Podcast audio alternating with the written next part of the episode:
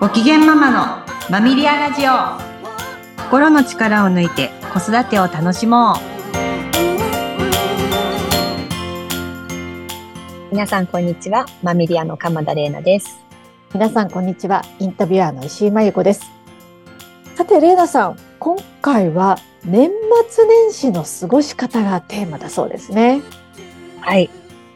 もう早くも年の瀬で早いですね。あっという間でしたね、一年ね。本当そうです。もう年を重ねるごとにどんどん早くなってる印象ありますね。はい。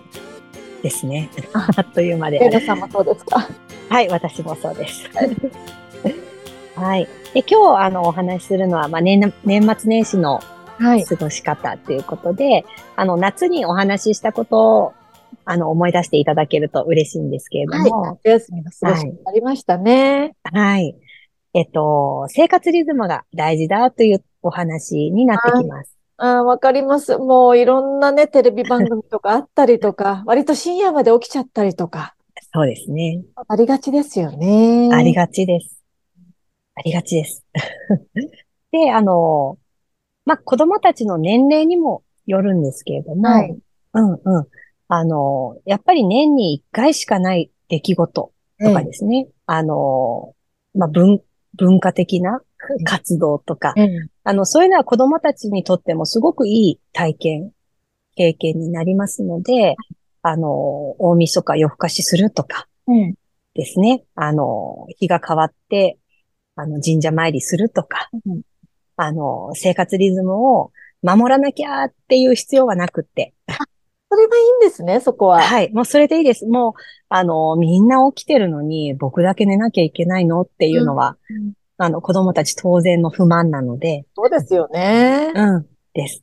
まあ、あの、年齢にもよります。はい。ね、年齢にもよりますけど、あの、まあ、年に一回だからねっていうのを必ず伝えながら、はい。うん。あの、夜更かしを楽しむっていうのも、あの、いい、えー、親子のコミュニケーションになるなというところをお伝えしておきます。うん。そして、あの、生活リズムが乱れると、ええ、いろんなところが乱れてきます。ああ。ですね。で、まあ、あの、子供が、ね、あの、年齢が低ければ低いほど、あの、言うこと聞かなくなる。ええ ですね。で、あの、いつもできていることができなくなる。あらららら、困りますね。うん、困りますね。そして、こう、感触とか、ダダをこねるとか、うん、うん、ちょっと大人にとって困るような、えー、まあ、姿が、あの、出てきやすくなります。うん。で、あの、年末年始で、ね、普段会わないような親戚の皆さんと会うとなると、はい、もうより あの、すごくテンションが上がっちゃったりとか、えーうん、逆にこう親にすごくべったりになったりとか、うん、いつもと違う姿を見せてきます。はい。うん。なので、あの、そういうもんだと思って、ああ、そうなんですね。はい。あの、年末年始を迎える心の準備を、あの、ですか。はい。親の方がしてた方がいいですね。え、なんで普段あんな風にちゃんとできてんの？にできないの？とか言いたくなっちゃう。そうです、そうです。ね。うん。ね。で、あの、例えば、こう、旦那さんのね、ご実家に、はい。ね、年末年始行くとかってなると、やっぱりちゃんと子育てしてるところを見せたいじゃないですか。いますね、それ。うん。でもそういう時に限って、あの、普段言わないような、なんか嫌な言葉言ってみたりとか、子供たちがですね。はい。うん、なんかダラダラダラダラして、ね、あら、ちゃんとしつけしてるの？とかって思われちゃうような言動をします。はい。うん。なので、あの、もうそれも、あの、多めに見るというかですね、そこでこうイライラしちゃうと、もう本当に、あの、ずっとこのグダグダが続いてしまうので、ですね。悪循環になってしまうということ悪循環につながります。うん。なのでもうそういうもんだっていう心づもりで 子供たちを見守っていただけたらなと思います。そうですか。うん。あ耳が痛いですね、それ。もう私も経験ありなので、あの、キーとなって、で、結局自分が一番きついですよね。ああ、わかります。うん。そうですね。ねです。なので、あの、まあ、子供たちがいつもと違う姿になる。それで OK だっていうふうに自分に、あの、言い聞かせる っていうのが、あの、年末年始、えーポイントになってくるかなと思います。ですね。うん、です。でで、、まあ、あの、年が明けて、ええあの、まあ、年始はい。で少しずつこう日常生活に戻していかなきゃいけないっていう時が、あの、ちょっと頑張りどころええっていう感じかな。なので、まあ、年末に向かっていくところではもう、あの、だらだらだらだらと、お母さんもリラックスしてもらって、あの、一年頑張ったねって、あ過ごしてもらっていいんですけど、はいまあ、三が日過ぎて、ええまあ、4日5日ってなってくると、少しずつ生活リズムを意識して、朝起きる時間を早くしてみるとか、ええうんうん。っていうふうに、こう、あの、環境を整えるところから始めていってもらえるといいのかなと思います。そうですよね。結構うん三が日過ぎたら、もう始業式って割とすぐですもんね。割とすぐですね。うんこれ夏休みよりハードル高い気が高いと思います。ね。です。で、あの、まあ、せ生活リズムが乱れると、最初に確認ができるサインっていうのを夏にもお伝えしたんですけど。排便ですよね。そうです。そうです。あで、あの、年末年始は、あの、食事の内容もだいぶ、あの、変わりますので、そうですよね。いっぱい食べるし。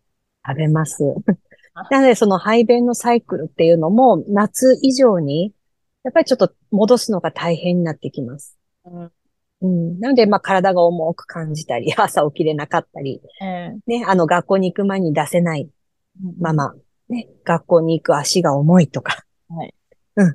なんかそういうことが、あの、まあ、うん年始、年明けは起こりやすいので、うん。なので、あの、た、たこ揚げに行くとか、なんか、外をこう走り回るという機会を、あの、年明けは意識して作ってもらえるといいのかなと思います。そう意識的に体を動かすってことですね。縄跳びとかもですねますよね。いいですね。あうん、あ、うん。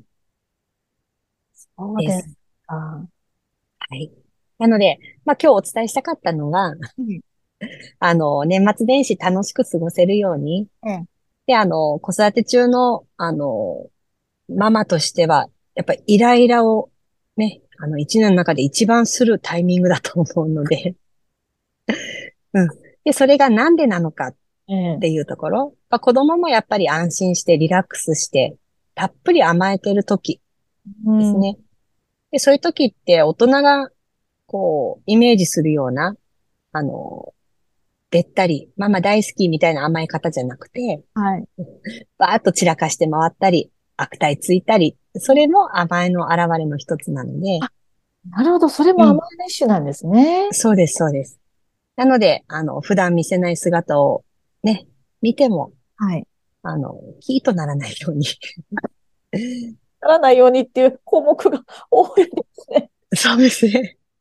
なので、もう一緒にダラダラしましょう。あ、それ、それいいです。本当にね素晴らしい。いや、本当にね、もうこたつとか一回入るとなかなか出られないし、出れないですよ。ええねえ。でもそれでもいいわけですよね。親子でリラックスするっていうのが、まあ、この冬休みの醍醐味でもあるってことですそうですね。うん、うん。なので、あの、動けないよね、だよねって、こう、言い合うくらいで。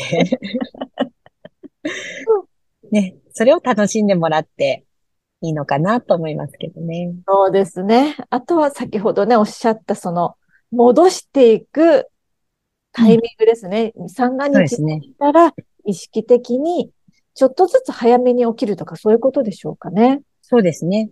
生活リズムを意識するような、あの、アクションを、ね、あの、環境から作っていくはい。っていうとですね。そうですね。あとはあれですかね。食事の時間もきちっとするとか、そういうことですか？そうですね。うんうん。で、起きる時間、食べる時間、寝る時間。そうですね。その3つですかね。はい。なるほど。まあね、夏休みほど宿題は多くないので、あの、よりリラックスはできるかもしれないんですが、寒いのでね、なかなか起きられないとか、そうです。そういうのがね、うん。ですよね。ですね。まあね、いつまでも、でも正月気分でいるのも、あの、あまり良くないので、そこはちゃんと切り替えなきゃいけないってことですかねそうで。すね。うん。で、やっぱ親の方から、あの、取り組むっていうのが大事。そうですか。環境側から。はい。そうですね。はい。今日もありがとうございました。はい。ありがとうございました。そして、えー年内最後ですので、どうぞ良いお年をということにですね。ますかね。はい。皆さん、良いお年をお過ごしください。来年もよろしくお願いします。よろしくお願いします。